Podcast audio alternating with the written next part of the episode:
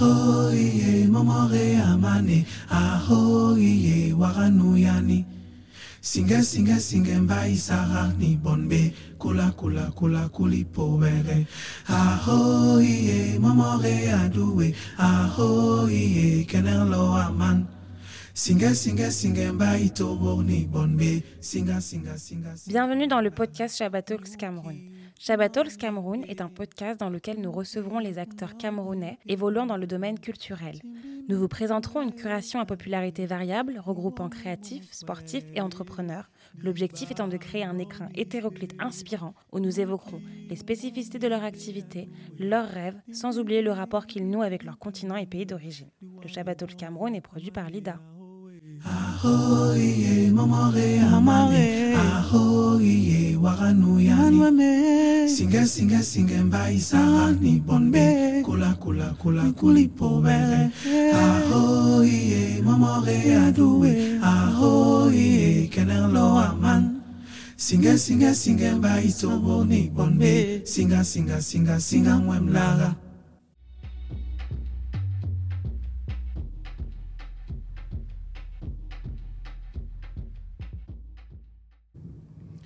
Bienvenue dans Shabbat Talk Cameroun.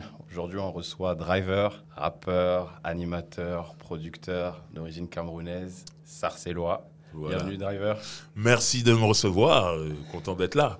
avec grand plaisir. Alors, on va évoquer ton parcours. Donc, comme je l'ai dit, dans le rap, dans la production et aujourd'hui dans, dans l'animation et tes nombreuses casquettes. On va d'abord commencer en fait en évoquant euh, ton enfance Mhm. et euh, à quel moment en fait a germé ton envie de réaliser ton rêve euh, dans la musique ou tes autres rêves. Ok. Alors, moi, la, la musique, euh, ça arrive vraiment. J'entends du rap français, j'entends du rap américain d'abord, ensuite du rap français. Quand j'entends du rap français, je- ça me donne envie d'en faire. Et après, mon premier rêve, en fait, c'est de sortir un disque en étant à l'école. Tout ce que je voulais, c'était arriver dans la cour de récréation, tout le monde dise Ah, Frédéric, euh, il était à la télé hier, on a vu son clip, ouais, il y a un disque. C'était ça mon premier rêve, c'est tout. C'était même pas faire une carrière. C'était euh, au collège, je voulais, voilà, ju- juste ça. Je voulais juste vivre ça à la récréation. D'accord, ok. Donc ta première en fait rencontre avec le hip-hop, c'est au collège. Ouais, je suis collégien. D'accord, ok. Ouais. Et du coup, c'est à quel moment que tu te dis que, enfin, qu'est-ce qui, qu'est-ce qui t'inspire déjà à l'époque? Quelles Mhm. sont tes références? Ben, le- je- comme je suis en pleine découverte, en fait, je suis vraiment dans le truc. euh, tous les premiers trucs que j'entends, en fait, c'est ce qui m'inspire. Euh, j'écoute Public Enemy, j'écoute Run DMC. Donc, du coup, pour moi, le rap, c'est comme eux, ils le font. D'accord, ok. Sauf que Yes. c'est des Américains. Un jour, je tombe sur une émission qui s'appelle Le Dynasty sur Radio Nova. Et le- le- les premières personnes que j'entends en train de rapper en français, c'est 501 Posse, qui était le crew d'MC Solar. D'accord. Donc il y avait MC Solar dedans, Souni MC, Striker D, euh, Bambi Cruz, tout le monde, toute son, toute son équipe. Et euh, du coup, moi quand j'entends ces mecs-là, je me dis c'est possible de le faire en français. Ok. Donc je, je commence plus à me caler sur ces mecs-là, plus sur les Américains, parce que les Américains, je ne comprends pas ce qu'ils disent en fait. Je suis dans la phonétique et tout, machin. Alors que là, c'est c'est du rap français, et je me dis, je comprends ce qu'ils racontent. Donc euh, c'est comme ça que ça s'écrit. Faut que j'écrive comme ça. Je commence d'abord par rapper les textes des, des- de MC Solar et de son équipe, en vrai. Et quand je vais à l'école, et que je rappe, euh, je rappe leurs textes, je, je fais comme si c'était les miens. Donc euh, je deviens un peu un héros. Ah, c'est toi qui as c'est toi qui fais ça, c'est toi qui, qui a écrit, ouais. L'attraction de la cour de. Voilà, jusqu'au jour où il y a un mec qui écoutait aussi cette émission qui me dit Mais non, c'est pas toi ça, c'est c'est MC Solar. Non. Là, j'étais, hein, ça la foutait un peu mal. euh, donc je me suis dit Bon, prochain défi, faut que je revienne à l'école, mais avec mon propre texte. Comme ça, on pourra plus rien dire. Donc là, tu rentres chez toi Voilà, je me dis tu commences à je- gratter. Voilà, ça voilà. Et ce qui était cool, c'était que l'album de Run DMC que j'écoutais à ce moment-là, qui s'appelait Tougher Than Leather, euh, il y a un morceau qui s'appelle Runs House. À la fin de ce morceau, il y a une petite partie instrumentale qui tourne. Donc je me dis, je vais écrire sur ça. Ok. Et j'avais la cassette comme ça qui tournait, j'écrivais, j'écrivais, j'écrivais, et j'avais mon petit texte, un petit couplet. Et je suis retourné à l'école, Et j'ai rappé ça. Et tout le monde m'a dit, ouais, ouais, chaud. Et là, il y avait le mec qui m'avait grillé en disant, ouais, c'est MC Solar. Je lui ai dit, et ça, c'est qui? Et là, il me dit, ah, je connais pas. Et j'ai, bah, c'est moi. Et là, les gens m'ont regardé du genre, ah, enfin, un truc. et ça m'a encouragé, en fait, mine de rien. Et là, quand tu dis c'est toi, c'est Ouais. toi Driver ou c'est toi Frédéric? Je crois que je m'appelais Drive 2. J'étais pas driver, j'étais drive 2. Explique-nous. En fait, il y avait ce jeu de mots entre drive numéro 2, je l'écrivais avec un 2. Ok. Le tout, c'était le 2. Le chiffre, je l'écrivais en chiffre 2. Et en même temps, drive tout, c'est le mec qui conduit tout. Tu vois, il y avait ce truc entre le français et l'anglais. Ouais, ouais. Je trouvais que ça faisait un bon jeu de mots. Et plus tard, je suis devenu driver pour d'autres raisons. euh. On se moquait de moi parce que je savais pas faire du vélo. Mais, mais tout, tout collait bien parce qu'aujourd'hui, j'ai pas le permis de conduire les voitures. Donc, c'est Ok. c'est toujours, toujours une bonne blague de m'appeler C'est un lifestyle. Voilà. c'est toujours resté. D'accord. Ok. Donc là, on est toujours au collège. Ouais. Et euh, donc, tu commences à écrire tes textes, Uh-huh. j'imagine, tu t'entraînes et tout. Tu Uh-huh. écoutes toujours cette émission sur Radio Nova. Ouais. Tous les dimanches. C'est à quel moment que tu te dis, bon, l'école, j'aime bien. Mhm, Le lycée, peut-être, j'aime bien aussi. mhm. Mais moi, je veux faire du rap. En fait, euh, moi, quand je suis au collège, je continue d'écrire, de rapper, d'aller partout où je peux freestyler. Dès qu'il y a des scènes ouvertes, des concerts, des, des émissions de radio surtout où tu peux venir rapper en direct. Moi, j'y allais souvent, j'attendais les vacances scolaires. Parce qu'en bon Camerounais, les études, c'était très important et j'avais mes parents sur le dos. Mais en tout cas, le rap, c'était chaque jour plus présent dans ma vie. Donc, même quand je suis au collège, euh, même quand j'arrive au lycée, secrètement, je veux tout, je rêve de sortir un disque. Je vois, il y a de plus en plus de gens qui en sortent. C'est plus un gros mot. J'ai l'habitude de dire en interview, moi, je suis de Sarcelles, Ministère amer. C'est un groupe de Sarcelles, Stomy, Bugsy et Passy. Ils sont de ma ville. Et quand je les ai vus sortir un, un, un- un disque, un album et tout ça, je me suis dit, c'est possible. C'est possible. Euh, avant eux, c'était Johnny Hallyday, Michel Sardou, tous ces gens-là qui sortaient des, des disques. Donc pour nous, c'était loin, c'est pas pour nous. Et là, tout d'un coup, c'est possible. Des gens qui te ressemblent, qui viennent de ta De ville, ma ville. signent en label et tu Et les écoutes en, en je radio. les écoute, j'étais comme un fou, j'étais fier. Et je me suis dit, non, il faut vraiment que je le fasse. Donc en fait, le déclic, c'est vraiment ministère amer. Quand eux, ils sortent, je me dis, c'est possible. Moi aussi, je veux mon disque. Donc là, on est au début des années 90. Ouais. D'accord, ok. Toujours au collège, toujours scolarisé. Ouais, toujours scolarisé. Euh, je sais plus si je suis au lycée. Non, je suis encore au collège. Et euh, bientôt au lycée. Et euh, je suis à fond, en fait. J'écris, je vais partout. Dès que je vois qu'il y a un concert, truc, j'essaie de rencontrer des gens et je commence tout doucement à apprendre le studio. Parce qu'avant ça, moi, je suis un rappeur de rue, en vérité. Ouais. Moi, je monte sur scène. Un rappeur de scène, en vrai. Je monte sur scène.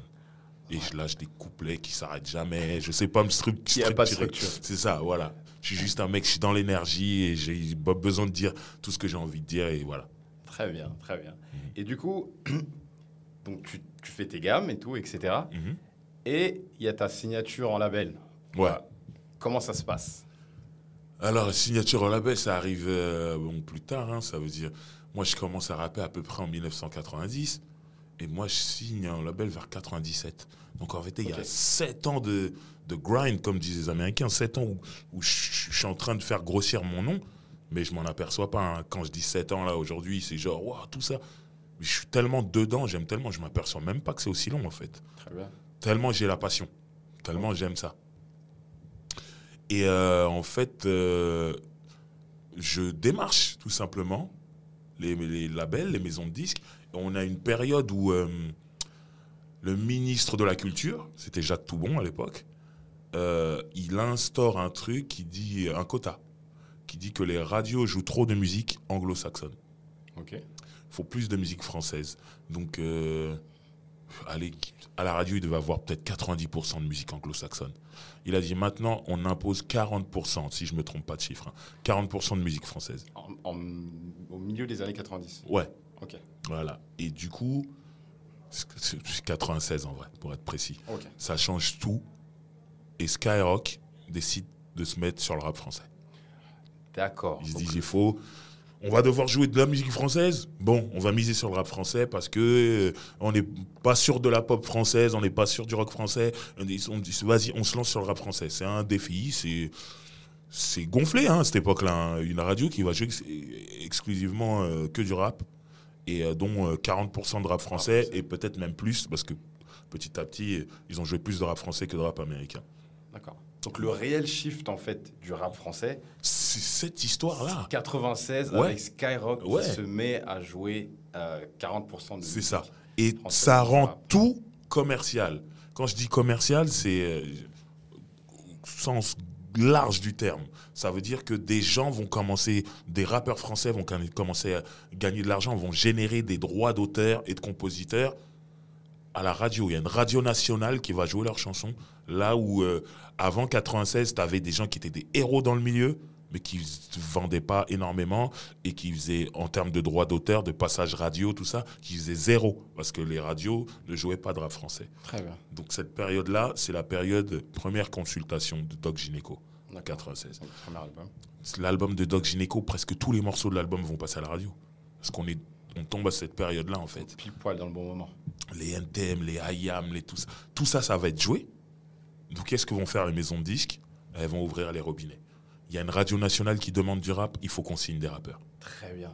Donc à cette période-là, tu es un rappeur, tu vas à un rendez-vous dans une maison de disques, Contrat direct. tu l'as. Non, peut-être pas contrat, mais tu as ton rendez-vous. Parce qu'avoir un, un rendez-vous dans une maison de disques, c'est dur. Quand tu dis j'aimerais avoir un rendez-vous, ils vont te dire envoyez votre maquette, euh, on vous rappellera. Souvent, euh, ils n'écoutent pas, ils te rappellent pas. Sauf que là, tu dis je suis un rappeur. Rendez-vous 14h30 dans le bureau, voilà l'adresse, tout. voilà. Donc moi, c'est toute une période où je démarchais facilement parce que j'étais un rappeur. Ok.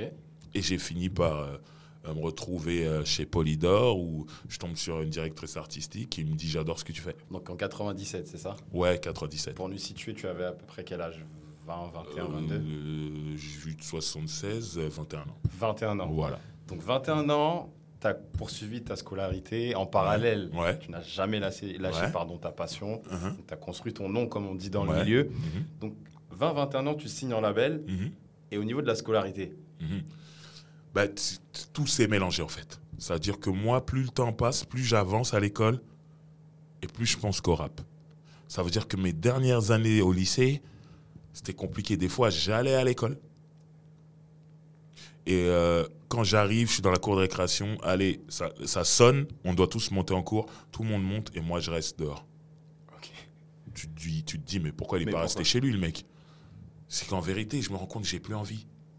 Je suis en train de penser, le- je suis en train de penser qu'au rap. Mais comme je l'ai dit, je suis camerounais. je sais que mes parents, ils vont être derrière moi. Il faut quand même que je fasse quelque chose. Donc je vais jusqu'au bac. Waouh. Et le bac, je le rate de 4 points. Je suis au rattrapage et je le rate de 4 points. Ça, c'est horrible. Donc du coup, pour 4 points, je me dis, je vais me réinscrire en candidat libre l'année d'après.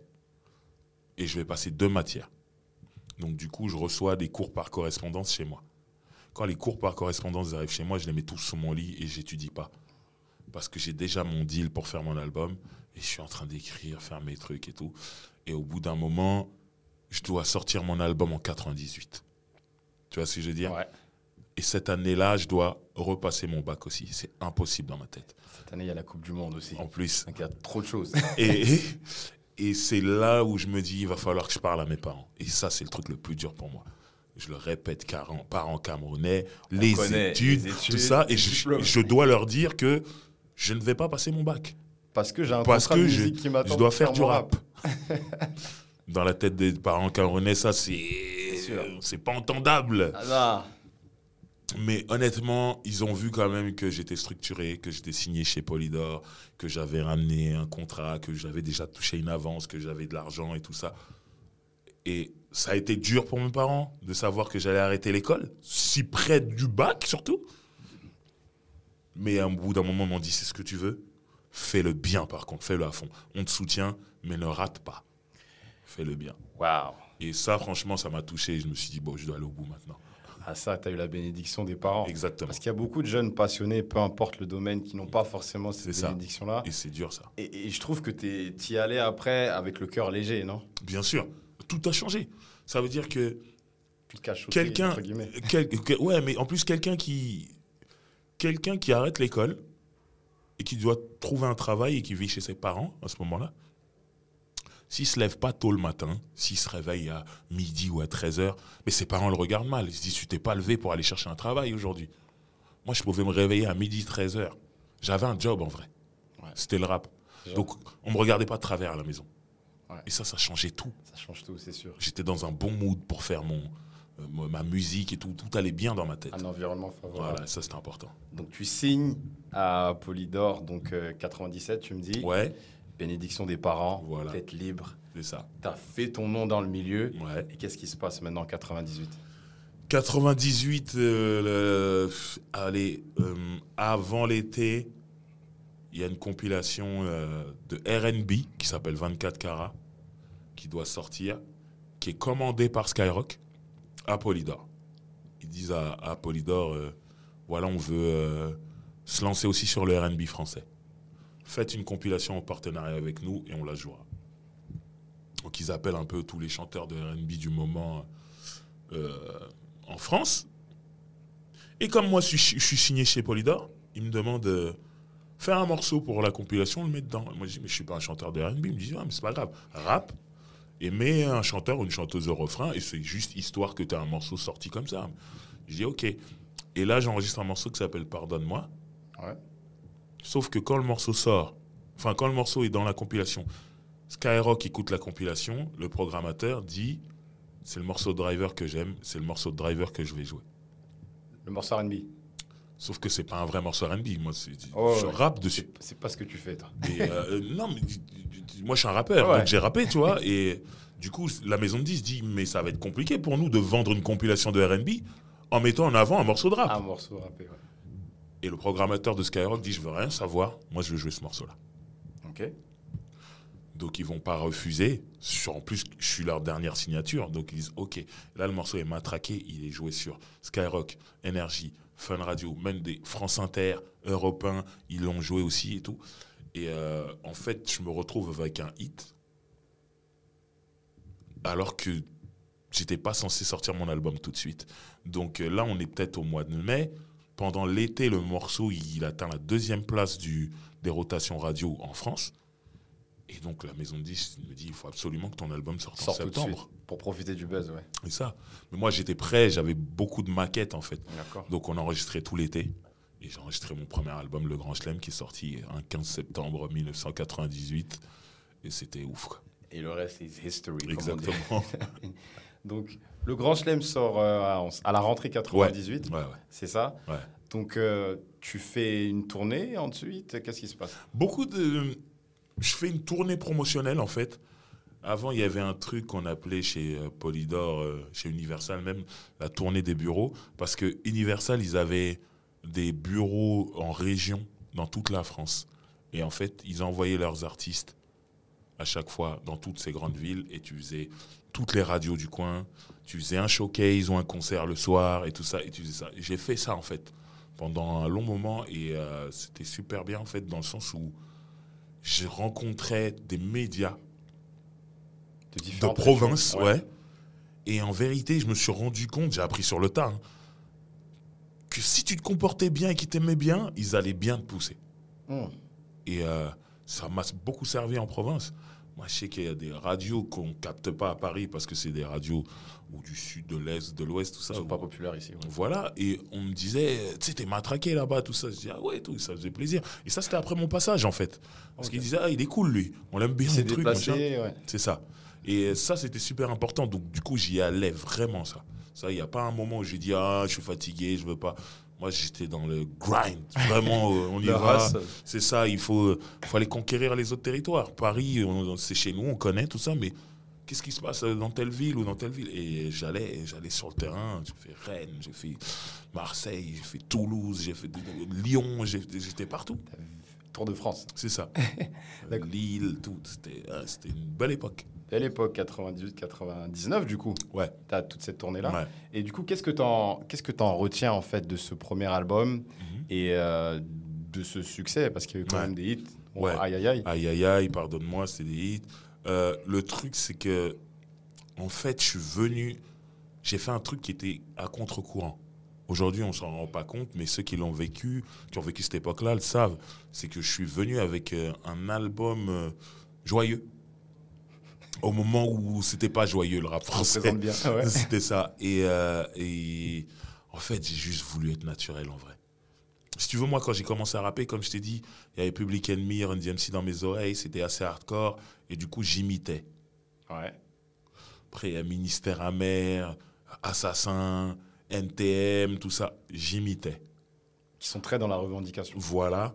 Et plus le temps passait, plus je me disais, ok, t'as im- t'as imité ces gens-là?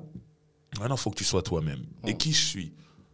Honnêtement, dans ma vie de cité, dans les cités, on sait où il y y a plein de cas, des durs, tout ça, machin, mais aussi des mecs cool, il y a aussi des mecs marrants, il y a aussi le sportif, il y a aussi, il y a plusieurs profils. Absolument. Et moi, j'étais plutôt le mec cool qui aimait rigoler des vannes des autres. De temps en temps, j'en plaçais une comme ça, Hype vite fait. Tu vois ce que je veux dire? Mais j'étais ce mec-là. Je me suis dit, mais Pourquoi vous montrez qu'une facette de, de chez nous? Il faut que je monte cette facette-là. Je veux être le représentant de cette facette-là.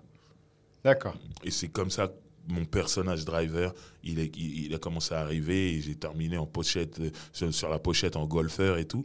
Parce que, mais j'étais moi-même à ce moment-là. Très bien. Mo- t'étais toi-même et C'était- pas voilà. voulu ressembler à, Ben, à rien d'autre. Ben, c'est super dur en fait de jouer un rôle tout le temps. C'est fatigant. T'imagines si t'es pas un gangster, mais que ton personnage de rap c'est un gangster, ça veut dire que dès que tu sors de chez toi, faut que t'aies l'air d'un gangster. Froncer les sourcils. C'est fatigant ça. ça c'est fatigant. Donc je me voyais pas jouer un rôle. Je me disais mais je vais me perdre un moment. Donc je me suis dit non, là, ce que je vais faire, je vais être moi-même et tout va être facile. Et en fait, depuis la sortie de mon premier album jusqu'à aujourd'hui, je suis moi-même et c'est simple. Et je sors de chez moi, c'est simple. Ma vie, elle est simple. Vraiment pour de vrai. Parce que je suis resté moi-même. Restez toi-même. Ouais. Ça, c'est un bon conseil, que ça. Ouais. Très Ah bon ouais. conseil. Ça Pour les simplifie. jeunes et moins jeunes, restez soi-même. Franchement, ça simplifie tout. Peu importe d'où l'on vient. Ouais. Donc ça, on retient bien. Mhm. Donc, deuxième album, quatre ans plus tard, Mhm. il y a une césure Ouais. assez importante. Tu veux éventuellement l'évoquer? Ouais, ouais, ouais. Déjà, c'est que Polydor, quand moi je signe en 97, ça appartient au groupe Polygram. De l'autre côté, il y a une autre majeure compagnie qui s'appelle Universal. Et il se trouve que Universal rachète le groupe Polygram donc, Ah. et fusionne. C'est-à-dire que Polydor devient un label du groupe Universal. Et ça, ça fait qu'il y a des gens qui sont licenciés, il y a des nouvelles personnes qui arrivent, il y a des personnes qui restent en place. Bref, il y a beaucoup de changements. Il y a des artistes qui sont envoyés, il y a des artistes qu'on garde, et il y a des nouveaux artistes qui sont signés. Donc ça fait qu'en vérité, moi, 98 sort mon premier album. Moi, j'étais prêt pour sortir en 2000. Sauf qu'à ce moment-là, il y a cette fusion, et on me dit, Driver, on va te garder. Mais attends, sors pas maintenant. Il faut qu'on mette les choses en place. Et c'est ce qui fait que je sors qu'en 2002. D'accord, très bien. C'est ça, c'était d'histoire business. Donc 2002 sort ton deuxième album, Swing Popotin, Ouais, où là tu fites, notamment Ouais. avec la légende camerounaise Manu Dibango, qui repose en paix. qui repose en paix. Ouais. Tu peux nous parler de cette Grand expérience moment. Bien sûr. Alors, mon premier album m'a amené à faire une tournée aux Antilles. Ouais. Martinique, Guadeloupe et Guyane, qui est sur le continent américain. Et euh, du coup, euh, j'ai été super bien reçu là-bas. C'est un voyage qui m'a marqué. Et quand je suis, j'ai commencé à bosser sur mon deuxième album, je me suis dit qu'il fallait que je fasse une chanson pour les Antilles. Et j'ai fait une chanson qui s'appelle En aller, avec en featuring une chanteuse de zouk qui s'appelle Angie ouais. que je salue. Et euh, du coup, je me suis dit, ok, j'ai ma chanson pour les Antilles. Après, je me suis dit, mais en tant que Camerounais, je peux pas sortir un, un album où il n'y a qu'une chanson pour les Antilles. je me suis dit, bon, il faut que je fasse une chanson pour le Cameroun aussi. Ouais. Mais il faut que cette chanson, elle plaise à mes parents aussi. D'abord. Donc, j'étais pas dans une optique d'aller chercher un jeune artiste camerounais. Ouais. Il me fallait quelqu'un qui parle à tout le monde, aux anciens comme aux jeunes. Et à l'inter aussi. à l'inter en plus, d'où le choix aussi du morceau, de la reprise que j'ai faite. Donc, du coup, je me suis dit, Manu Dibango, Manu, il parle à toute génération euh, au Cameroun. Je pense que mes parents, euh, ils vont être super contents. En plus, Manu est du même coin que mon père, Ah. quand il y a Bassi. Donc, donc, donc voilà, donc du coup, je me dis, euh, ça c'est une bonne idée. Mais pour l'international, comme tu viens de dire, je me dis, je pourrais faire une chanson originale avec Manu, mais non, je veux reprendre Soul Makossa Wow. que tout le monde connaît. jusqu'à Michael Jackson, qui repose en paix aussi. Ça, c'est percutant. Euh, voilà. Et du coup, tu peux nous donner le titre Ouais. qui est très, très évocateur. Je te laisse le dire. Alors, le titre à la base, je voulais l'appeler Rap Soul Makossa. Je Wow. voulais rajouter rap, tout ça. Et euh, la maison de disques m'a dit Ouais, il peut y avoir des confusions avec la version originale. T'as pas un autre titre? Je dis tout simplement Les Lions Indomptables. Voilà. Il y a rien un de mieux truc des Camerounais, c'est simple, ça s'appellera Les Lions Indomptables. Et euh, voilà qu'on a fait le morceau. Et du coup, euh, ce que j'ai aimé, c'est que avant de, de contacter Manu Dibango, je voulais avoir une maquette à lui faire écouter. Et ce que j'ai fait, c'est que on a une rythmique assez hip-hop avec des percussions africaines. Ouais. Et surtout, on a mis un guitariste afro qui jouait dessus pour de vrai l'Afrique. Parce qu'il a joué à la guitare, c'est l'Afrique. Et là, on a proposé cette version-là. J'ai rappé mes couplets dessus. On a proposé cette version-là à Manu Dibango. Et, et Manu, le premier truc qu'il a dit, qu'il nous a dit quand il écoutait la chanson, il dit Je veux faire cette chanson parce que vous avez respecté le Makossa. Là où tous les Américains, ils prenaient que le côté soul. Oui, ce qui leur ressemble. C'est ça. Il dit. Mais ça, c'est Roots, c'est moi. Il dit, vous, il y a le Makossa dedans. Et c'était grâce au guitariste qui a vraiment joué Wow. l'Afrique dessus. Tu as pensé à la DA, en fait. C'est ça. Et quand il m'a ça. dit ça, j'étais trop content. J'ai dit, Ouais. euh, voilà, on a touché dans le mille. Euh, c'est Manu Dibango, s'il veut pas le faire, il te dit, je veux pas le faire. tu vois ce que je veux dire? Il n'est pas là à prendre des pincettes et tout ça. Et il nous a dit, non, vraiment, euh, merci pour cette guitare, donc on va le faire. Et là, quand il est venu au studio, moi, j'en pouvais plus. Ça devait être magique. Et, Ah. les, et les parents, du coup, ils ont, ils ont apprécié. Du coup. Moi, j'ai rien dit jusqu'à ce que j'ai la chanson terminée. Quand j'ai eu la chanson terminée, j'ai dit voilà, j'ai une chanson, écoutez. Et quand ils ont écouté, il y a les voix de Manu dessus aussi. Ils m'ont dit, mais c'est Manu. et là, ils étaient trop contents et j'étais fier. Tu vois ce que je veux dire? Parce que le rap, c'est c'est pas la génération de mes parents. Donc ils vont me supporter, il y a des morceaux qu'ils vont aimer et tout, mais ils peuvent pas se mettre un album de rap à ce moment-là. Et quand ils écoutent cette chanson, ils se disent ouais non mais ça c'est pour nous par contre. Ah, ça, ils arrivent à l'écouter du début à la fin et tout. Et j'étais content. Driver intergénérationnel, Voilà. interculturel, les Antilles, l'Afrique, Euh, c'est ça. l'Europe, l'US. C'est ça. Parfait. Du coup, qu'est-ce qui se passe après ce deuxième album-là artistiquement? Ouais. Parce que tu vas faire Ouais. la production aussi. Ouais. Il y a un interlude, je sais que tu fais une compilation aussi. Ouais, ouais. Alors déjà, euh, je quitte, on se sépare avec Universal. Je devais faire trois albums là-bas. Et finalement, le troisième album ne se fera pas. Donc, euh, je vais faire une escapade chez IMI, mais sans rien sortir. Et donc, euh, au bout d'un moment, je me dis, bon, il est temps pour moi de devenir indépendant. C'est peut-être plus pour moi, en tout cas, la, la vie en major à ce moment-là. Et euh, je m'associe avec Jean-Pierre Sec, qui faisait partie du label 45 Scientifique, le label qui a produit Lunatic et le premier album de Booba et tout ça. Et avec succès, donc c'est un champion de l'indépendance. Il sait comment on fait. Il sait comment on arrive au succès avec l'indépendance. Ce que moi, je ne sais pas faire. Donc toi, tu quittais en fait de, Le côté monde des major, majors, voilà. etc. Voilà. Pour le... Ok. Et, et c'était le meilleur moment, en fait, de me retrouver avec euh, quelqu'un qui connaît ce jeu-là. Donc, euh, je me suis associé avec lui. Et le pr- la première production que j'ai faite, c'était une compilation qui s'appelle Self Defense, une compilation multi-artiste on retrouvait des gens comme Lino de Arsenic, euh, Escobar Maxon, Seth Gecko, Tommy Bugsy, Akhenaton. Des grosses têtes de rap ouais, avec des mecs moins connus, il y avait vraiment de, tout. D'accord. Donc en fait, tu t'associes avec Jean-Pierre Sec pour créer la structure All Made. Exactement, c'est All Made. D'accord. Et donc là, en fait, tu te mues mhm. dans la production. Ouais, je deviens, je deviens producteur. Et ton premier fait d'armes, tu nous dis que c'est euh, cette compilation. Self-défense. Très bien. Donc là, on est en 2000. 4, 5, 2, 3 ans après Swing Popotin Un truc comme ça, ouais. Très bien, ok. Et justement, cette mue, comment tu la, comment tu la vis? Ouais. Tu as des inspirations à l'époque? Je sais qu'il y a beaucoup de, US ah ah dans tes inspirations. Qu'est-ce qui se passe? Je suis un grand fan de rap américain euh, et pas que la musique, tout ce qu'il y a autour en fait. Et je me rends compte que les Américains, dès qu'ils ont du succès, très vite ils deviennent producteurs. Donc je me dis, ah, je vais être comme ça aussi. Et surtout, c'est euh, c'est lié au football aussi. J'aime beaucoup le football. En parler. Et, et- et- et- et quand on est petit, on veut tous être attaquants. Marquer des buts. On veut tous marquer des buts. Et je me rappelle de la première fois que j'ai fait une passe décisive, en fait, la sensation que ça m'a fait. Je me suis dit, Tain, c'est bien aussi. tu vois, tu mets l'attaquant dans des bonnes meilleure d- d- disposition. dispositions et il marque. Et tu te dis, c'est grâce à moi et tout. Et j'ai aimé ça. Et en fait, ça m'est revenu aussi dans la musique. Je me suis dit, c'est bien de faire une passe décisive aussi à quelqu'un dans la musique. C'est bien d'offrir une plateforme d'expression aux autres. Exactement. Donc je me suis dit, ouais, je veux produire, je veux faire des artistes. Et moi, je suis un grand fan de, des- des producteurs aussi, pas que des rappeurs, euh, aux États-Unis. Et euh, j'aimais beaucoup le profil de Soso Def, Jermaine Dupri. Jermaine. Vraiment beaucoup. C'est quelqu'un que j'ai suivi depuis le début et tout. J'aime bien sa façon de travailler. C'est quelqu'un qui est visionnaire et c'est quelqu'un qui touche à tout. Alors moi, à l'époque, j'ai voulu être beatmaker aussi. J'étais très mauvais. Ouais. J'ai vite revendu mes machines. Mais euh, j'aime le truc de Jermaine Dupri qui peut faire un beat, qui peut écrire un texte pour un artiste, qui peut donner une vision et tout ça. Et euh, ensuite, le côté sortir les DA, en fait. Ouais, j'aimais tout ça et je me disais, il faut que je fasse ça en fait. Donc, quand on, on fait All Made avec Jean-Pierre et tout, moi je suis carrément dans cette optique-là, mais j'ai ma vision de Major, parce que à ce moment-là, c'est tout ce que j'ai connu. Et Jean-Pierre, elle a la vision indépendante. Mais là, on est indépendant. Donc c'est le mix parfait. Donc là, c'est parfait, on va faire notre truc.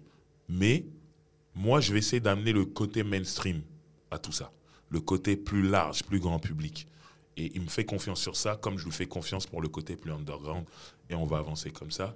Et ça va nous amener à- au moment où je découvre. euh, On, on- on me parle d'un rappeur de Bordeaux qui s'appelle Black Kent. Très bien. Moi, j'écoute ce qu'il fait et tout. Et ça me plaît. Et je dis à Jean-Pierre, il faut qu'on signe ce mec-là. Ok. Jean-Pierre, il écoute, il me dit, je suis OK, je te suis. Et là, euh, on rencontre Black Kent et tout, on fait ce qu'on a à faire, on signe les contrats et tout ça, et on commence à bosser. Et Black Kent, c'est un rappeur euh, très, très influencé par les États-Unis. Ce qui m'a ce qui m'a plu aussi, parce Ah, que je suis très pas. influencé par ça. Mais on sait aussi que la France, c'est la France. Donc ça va être dur, À marketer, à... surtout à l'époque. Aujourd'hui, je trouve que être américain dans la démarche, c'est beaucoup plus accepté. Mais à l'époque, Donc début des années 2010, Voilà, c'est pas pareil. C'est il faut euh, c'est différent. faut avoir un truc français quand même. Mais nous on se dit c'est ce qui va faire que on s'intéresse à lui, c'est le côté américain. Il va être aimé et détesté en même temps. Nous on a préparé Black Kent, on le dit au début les gens vont te cracher dessus sur internet. Mais faudra se battre. Nous on pensait que ça allait prendre beaucoup de temps, mais en vérité ça, ça a switché plus tôt que prévu. Ça veut dire que au début, c'était c'est qui ce mec pour qui il se prend, il se prend pour un Américain. Et peut-être deux, trois mois plus tard, ah ouais, moi j'aime bien, moi. on est passé de 100% de contre à 50-50. Et là, on s'est dit, OK, on est sur quelque chose. Les gens te regardent parce que tu fais l'américain, mais à un moment, il faudra qu'on te francise un petit peu.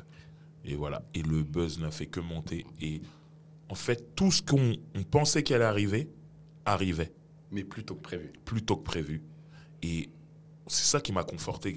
Je, me suis dit, on a une vision et c'est exactement ce qui se passe. Donc, je suis prêt pour ça. Je suis au bon endroit. Voilà. Je fais les bonnes choses. Je suis prêt pour ça. Jean-Pierre, il a déjà fait ses preuves avec 45 scientifiques, donc on savait qu'il était prêt pour ça. Mais moi, c'était nouveau pour moi. Ouais. Et je me disais, je suis prêt pour ça. D'accord. Et euh, tout ça, ça nous a amené jusqu'à. Je vais te couper un instant. Ouais. Du coup, en parallèle, Ouais. ta carrière de rappeur, tu continues tout de même? Oui et non. Ce que je veux dire, c'est que je rappe toujours, parce que j'aime trop ça. Mais par contre, je suis pas en train de prévoir un album. album ou quoi. Je suis vraiment sur Black Kent. D'accord. Mais pour garder la forme, je fais des mixtapes en fait. J'adore euh, écouter les nouveautés de rap américain. Quand il y a un morceau que j'aime bien, boum, je trouve la phase B, je rappe dessus, je fais ma version dessus. Je fais beaucoup ça à ce moment-là et c'est ce qui me maintient en forme, qui me maintient dans le jeu et tout. Quand Black Kent euh, passe à la radio ou euh, quand c'est le moment de faire un freestyle, freestyle. boum, je freestyle aussi. ça me Mais maintient. t'as la casquette du DA et du Voilà, en vrai, dans ma tête, euh, je me, suis, je me dis pas, je, je sors un album bientôt. Je suis sur Black Kent, Black Kent, Black Kent. D'accord. C'est ça. D'accord. Mais, ouais, je te laisse. Et du coup, avec euh, Black Kent, Mhm. euh, vous allez sortir un, un album, une compilation, un On va sortir d'abord une mixtape qui s'appelle Le Scalpel. Après, on va sortir un album en anglais, parce qu'il est bilingue. Un album en anglais qui s'appelle Yes I Can't. avec un gros featuring, si je me souviens. Même deux. Il y avait Bishop Lamont qui était signé chez Aftermath à l'époque, le label de Dr. Dre, et avec Cory Guns qui allait signer euh, quelques temps plus tard chez Young Money, label de Lil. Wayne. Voilà, Il fait 6 foot, 7 foot Ouais, avec Lil Wayne notamment. Incroyable. Et un vrai gars. Et tout ça, c'est sous la DA de Jean-Pierre Sec et Driver. Exactement. Donc, Et euh, on fait venir les gars en France pour tourner les clips et tout. Bishop Lemont, comme Corrigan, c'est des super rencontres. vous les faites venir On les fait venir. hein. Et ça se passe super bien. Et voilà. On avance, on avance, on avance. Le buzz ne fait que monter sur Internet. Et on est content. Mais par contre, les relations entre nous, les producteurs, et Black Kent, l'artiste, sont en train de se détériorer. Très bien. Mais ça reste euh, entre nous. Les gens à l'extérieur ne le savent pas. Ça reste dans les coulisses. Voilà. Très bien. Suite à ça, il y a d'autres artistes aussi que vous Ouais. avez produits? À la même période, il y a un artiste qui s'appelle Moms, qu'on avait signé, il y a, qui, ont, qui on a sorti une mixtape. Il y a un mec qui s'appelle Leaf, qu'on a signé, qui on a sorti une mixtape aussi. Mais celui qui faisait le plus de bruit, c'était Black Kent, clairement. D'accord, ok. Donc voilà. Euh, Vous êtes pas. après avec tous ces artistes ou vous continuez à travailler avec eux? Leaf, on bosse toujours avec lui. Moms, on s'est séparés. Il est parti voler de ses propres ailes. Mais cool. Et euh, j'oublie personne. Hein. Black Ouais, Kent. et Black Kent. Donc, euh, au bout d'un moment, ça devient vraiment insupportable pour nous de travailler ensemble. Non. On s'entend plus. Et ça tombe à une période où Warner nous approche suite à tout le buzz, tout le bordel qu'on a foutu sur Internet. Et euh, ils sont intéressés par Black Kent. Très bien. Donc, on est. euh, c'est une bonne opportunité pour nous tous, en fait. D'accord, ça arrange tout le monde. Voilà, c'est ça le truc. Parfait. Mais c'est pas gagné dans le sens où moi, je suis le mec qui connaît les majeures compagnies dans toute l'équipe. Et je le dis, je dis avec la musique qu'on a de Black Kent, on pourra pas signer en major. Les majors veulent des tubes, et on n'en a pas. On n'a que des, des trucs freestyle, bon d'américains et tout ça. Voilà, du bon rap, mais on n'a pas les hits et tout. Donc, euh, bah, on me charge de, de trouver au moins un hit pour euh, signer. Et euh, je réussis à le faire. Et grâce à ce morceau, Black Kent signera chez Warner. Nous, on revendra son contrat, en fait. Et euh, Donc, voilà. Bien étant que les relations n'étaient pas cordiales, tu as tout de même mené la DA. Ouais, voilà, voilà. L'artiste trouve C'était son hit. c'était épique. hein. Ce En tout cas, c'est louable. C'est louable Ouais, de ta ouais, part et c'est très Ouais, ouais, ouais. Et euh, merci Jean-Pierre qui m'a poussé à le faire quand même.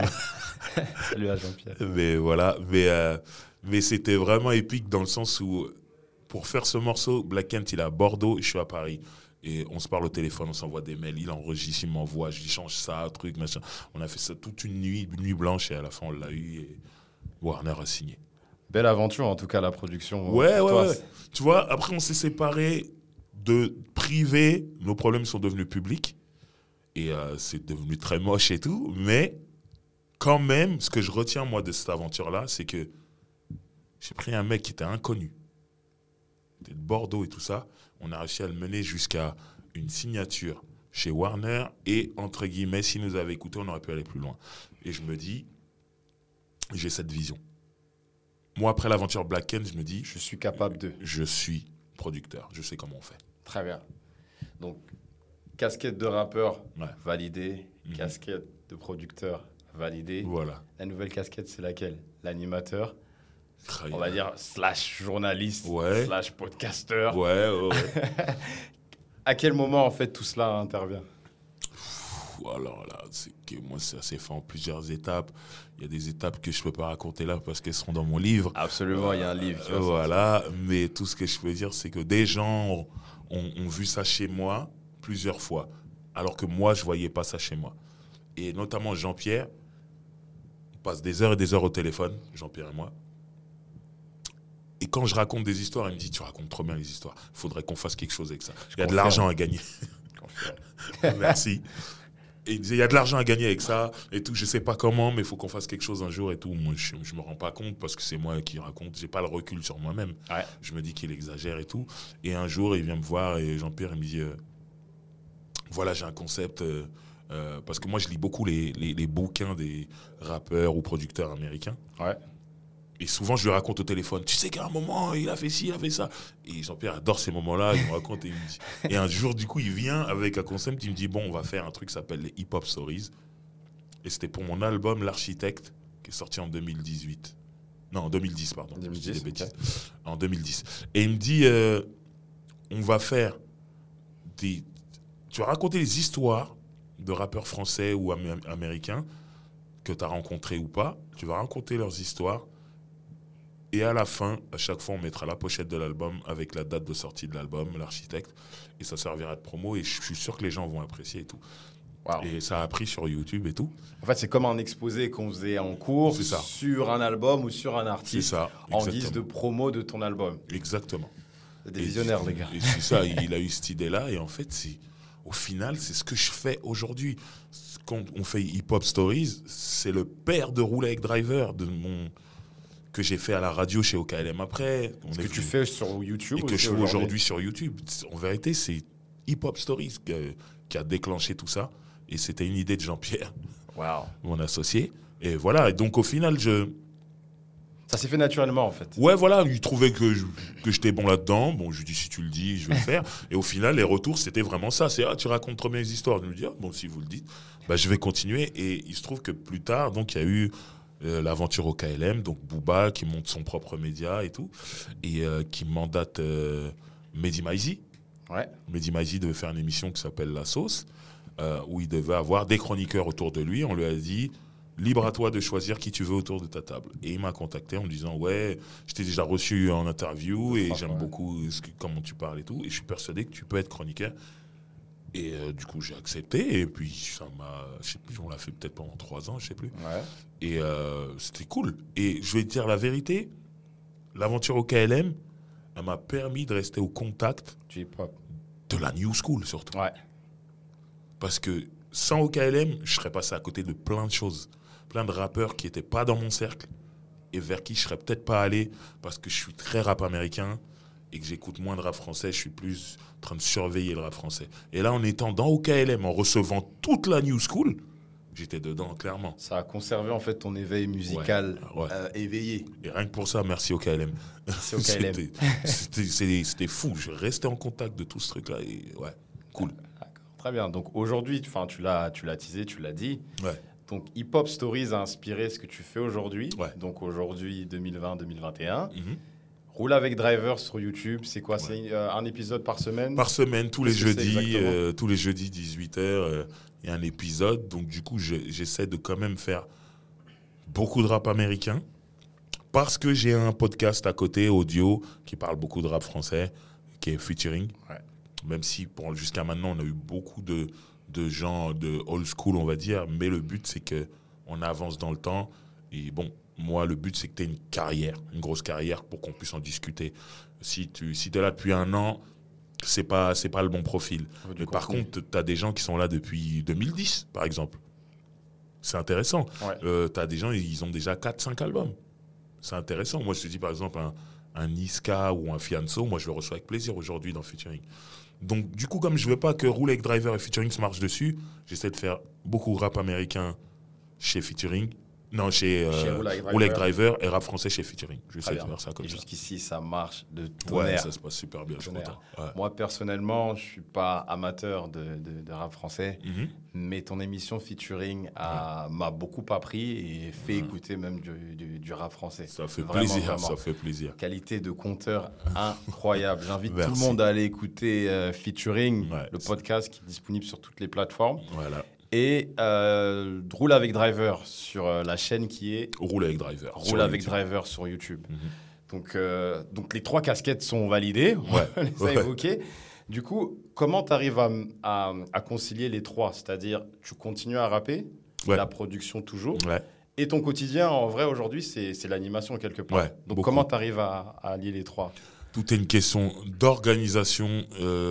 C'est pas simple, mais vraiment, je suis sur, je suis à cheval sur mon emploi du temps. C'est très important de bien noter les choses, de se laisser le temps de bien faire les choses. C'est le but, c'est pas d'accepter tout et tout mettre la même journée et tout bâcler. Donc, euh, je suis vraiment pointillé sur ça. Et quand tu t'organises bien, en fait, tu peux faire beaucoup de choses. Et euh, tu vois, là, on parle de ces trois casquettes-là, mais à côté, je fais aussi un peu de cinéma.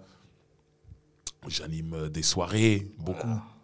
Euh, donc, euh, avec des DJ et tout. Et donc, euh, je fais tout ça en même temps et j'essaie de, de concilier de tout faire à bien. Donc, c'est pour ça que le plus important, c'est donner le temps à chaque chose. Vous entendez? Ouais. Donner le temps à, à- à chaque chose. Ouais. Très bien. Et euh, le rapport, parce que nous parlons du Cameroun quand même, Mhm. le rapport de Driver avec le Cameroun, Ouais. est-ce qu'il a été impulsé par, forcément à l'origine des parents, Bien sûr. Euh, par la culture, par Mhm. la musique Bien sûr. Il y en a un souvenir, une anecdote dont tu veux nous évoquer éventuellement? Ouais, moi, mon plus beau souvenir du Cameroun, c'est quand je suis allé faire un concert à Douala, au stade Mbappé Lépée.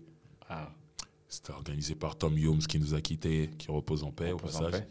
Et euh, je ne savais pas. J'étais en vacances à Los Angeles euh, quelques jours avant le concert.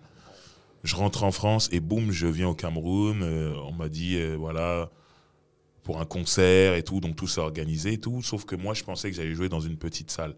Moi, j'étais persuadé qu'on ne me connaissait pas au Cameroun. Et euh, sauf que quand je viens déjà, je mets la CRTV et je vois des pubs à la télé tout le temps de moi et tout ça. Je me dis, ouh là, ok. Et on, le jour du concert, on m'amène l'après-midi pour aller faire les balances, les soundcheck. Et quand on arrive, je vois qu'on arrive devant un stade et je dis, mais euh, qu'est-ce qu'on fait là et tout. Ils me disent, non, non, non, mais c'est- ça se passe ici le concert et tout. Je dis, ah bon? On dit, Ah, on t'a pas dit et tout. Je dis, non, moi je pensais que je jouais dans une salle. Donc moi je vois un stade, pour moi c'est trop grand. Donc je me dis, il y a qui comme autre groupe euh, qui va jouer ce soir? Il me dit, mais il n'y a que toi. Je dis, mais jamais on va remplir ce stade, c'est impossible. Ouais. Ils m'ont dit, oh, t'inquiète pas. Et le soir, j'ai vu du monde de partout, euh, Ah. un engouement. Ils m'ont fait arriver dans Jeep 4x4 avec une sécurité. je me disais, c'est trop. Après, j'ai compris pourquoi. Et euh, c'était. Je vais pas mentir, j'avais les yeux mouillés. ah oui. J'ai vu ça, je me disais, mais on non, appelle c'est pas ça possible. un homecoming aux C'est États-Unis. ça. Et le, lend- le concert s'est super bien passé. Et le lendemain, en fait, j'étais un peu dans la rue, je me promenais et les gens me reconnaissaient et tout. Et il y a une phrase qui revenait souvent qui disait Mais driver, on pensait que tu étais malien. on savait pas. Et c'est quand. Et c'est quand. C'est quand on a vu les pubs à la télé. Et les pubs à la télé vendaient le truc. euh, il revient au pays. Le Ah. Cameroun est l'enfant du pays. Donc il précisait que j'étais d'origine camerounaise et tout. Et il me dit c'est là qu'on s'est dit ah mais il est camerounais. Voilà. Il y a eu un engouement sur ça en fait Voilà. et tout. Et j'étais et c'est vrai qu'on m'a souvent dit que j'étais un Malien. c'est vrai. euh, En France on me dit Salut nos ça. amis maliens, mais Voilà, Driver, c'est un des on- nôtres. Voilà, on salue, on salue le Mali. Donc, ouais. Mais, mais voilà, mais ce souvenir-là, c'était. Moi, c'était magique pour moi. Vraiment. Ouais. Donc, un gros moment de ta carrière. Ouais, non, c'est. Et puis, je te dis, moi, j'adore Los Angeles. J'y vais souvent. Ouais. Et quand je reviens de Los Angeles et j'arrive en France, je suis encore dans mon mood Los Angeles et je boude la France à ce moment-là. C'est-à-dire, je suis encore à Los Angeles dans ma tête. Et d'aller au Cameroun, ça m'a effacé Los Angeles de ma tête très rapidement. Ah ouais. Tellement j'ai vécu un truc fort. Émotionnellement, émotionnellement, pardon. C'est ça. Et je me suis dit, oh, c'était dingue, vraiment. Et puis des belles rencontres. Je suis retrouvé à la radio avec un gars qui s'appelle Nabil, Nabil For Real, qui est rappeur et animateur là-bas et tout. Un anglophone, il me semble.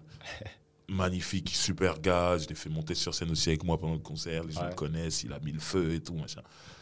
Rencontrer des gens, eh, c'est vraiment magique ce jour-là, ce, séjour. Marqué, marqué dans ta mémoire à vie. Ouais, vraiment. On arrive au, au bout de cet entretien, Driver. Mhm. On a commencé en évoquant tes, euh, tes rêves et ton enfance, où le- la musique et le rap est arrivé et intervenu très tôt dans ta Mhm. vie. Mhm. Quels sont tes rêves aujourd'hui, avec tout ce que tu as pu parcourir euh, dans ta carrière, euh, pour le futur et pour le présent Quelles sont tes ambitions? J'ai encore plein de rêves. hein. C'est là que je vois que je suis un vrai gamin. faut conserver cet enfant. Euh, ouais, non, c'est important. Moi, c'est ça qui fait avancer. Euh, le, on va dire un, un de mes rêves, c'est si tu veux, l'aventure Black Kent m'a prouvé que je pouvais être producteur. Ouais. Mais par contre, j'ai pas été au bout de mon truc. Donc là, je suis en train de, dans ma tête secrètement, me dire, euh, il faut que je produise quelqu'un, mais qu'on aille au bout. C'est-à-dire qu'il y ait le succès. Pas juste la signature. La signature, c'est une étape. Très bien. Le succès. Donc, euh, je suis sûr des choses dont je peux pas parler, mais Ouais, voilà, il y a la production, il y a le cinéma. aussi. C'est quelque chose qui m'intéresse beaucoup, mais en tant qu'acteur. Je suis pas dans l'écriture. C'est pas un truc qui me plaît pour l'instant. Peut-être ça viendra plus tard, mais vraiment jouer encore plus et jouer vraiment dans un gros film qui me plaise et tout ça, c'est dans ma tête tout ça toujours. Et euh, faire voyager en fait Voyager. voyager encore plus, découvrir plein de choses et tout.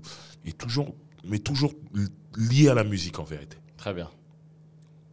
Lié à la première passion, toujours. Ouais, voilà, voilà. Moi, tu sais, quand je Je vais dans un autre pays, euh, la culture du pays m'intéresse, mais ça passe d'abord par la musique. Qu'est-ce que vous écoutez ici? Ça. Moi, ça passe par ça. Après, il y a la bouffe, il y a la- le style de vie et tout ça. Il n'y a pas de problème. Mais la musique, moi, c'est super important. Et souvent, je, je choisis mes voyages par rapport à la musique. Wow. Moi, par exemple, les États-Unis, quand je vais aux États-Unis, je choisis ma date par rapport à des concerts qui Ah, passent en concert. Ah, il y a lui qui passe cette date-là, j'irai à ce moment-là. Tu vois ce que je veux dire? Comment la musique, c'est important pour moi. pour toi. Donc, c'est ça. Dernière question. Dis-moi. Quel est le conseil que tu prodiguerais du coup à des jeunes qui aimeraient évoluer dans ces domaines-là, que ce soit Ouais. la production, l'animation Ouais. ou dans le rap, ou même les trois? Bien sûr. Euh, déjà, faites-le avec amour et passion. L'argent, c'est important, il faut en gagner. Mais l'amour et la passion, c'est ce qui fait que vous allez durer longtemps, parce que tu peux passer énormément de temps sans gagner d'argent dans ces métiers-là. Mais ça ne veut pas dire qu'au bout, tu vas pas faire beaucoup d'argent. Et ce qui va t'aider à tenir jusqu'à ce moment où tu vas gagner de l'argent, c'est l'amour et la passion. Moi, j'étais tellement amoureux de cette musique, tellement passionné, je ne me suis pas aperçu que j'ai commencé à rapper vers 90, 1990, et que j'ai sorti mon premier album en 1998. C'est-à-dire, il y a eu 8 ans. Quand je dis ça, certains jeunes disent 8 ans, je peux pas attendre 8 ans, moi. Mais je, je lui dis, je les ai pas attendus, moi. Je les ai Je vécus. les ai vécus. Tu vois ce que je veux dire? Mhm. Et c'est la passion et l'amour qui fait ça. Que tu sois, tu, que tu vas être producteur ou rappeur ou je ne sais quoi. Si tu n'as pas l'amour, tu vas vite arrêter si tu n'as pas des résultats tout de suite. Donc pour moi, c'est ça le plus important. Et après, en numéro 2, restez éveillé. Ça veut dire, faites attention à tout ce qui se passe. Sinon, c'est peut-être vous qui avez le talent, mais c'est d'autres gens qui vont manger, qui, qui vont en qui vont, profiter. qui vont en profiter et pas vous. Donc restez éveillé, apprenez tout ce qu'il y a à apprendre. Il faut que vous sachiez où vous mettez les pieds, parce que sinon, vous, vous finirez euh, sur un rocking chair en train de dire aux gens, Eh, vous savez, lui qui est à la télé, ça devait être moi. et les petits à qui vous allez dire ça, ils vont rigoler. Bien sûr. Et ça, c'est la pire des places, parce que souvent, c'est vrai. Ça aurait Ouais. dû être toi, Ça aurait dû être toi. ouais. mais t'as pas fait les bonnes choses, t'es pas resté éveillé. Et lui, il a été, c'est lui qui a pris ta place. Donc, restez éveillé, comprenez où vous êtes. C'est ça. si tu as l'amour, la passion et l'éveil, la compréhension du milieu dans lequel tu es, moi je pense que C'est le combo parfait. avec le talent quand même.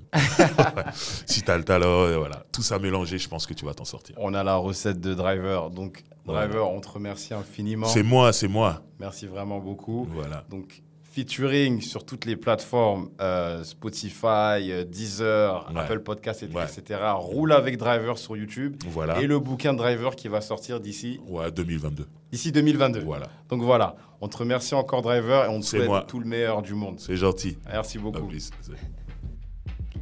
Shabbat Cameroun est produit par Lida. Abonnez-vous au podcast Shabbat Cameroun sur votre plateforme d'écoute favorite pour ne manquer aucun épisode. À bientôt.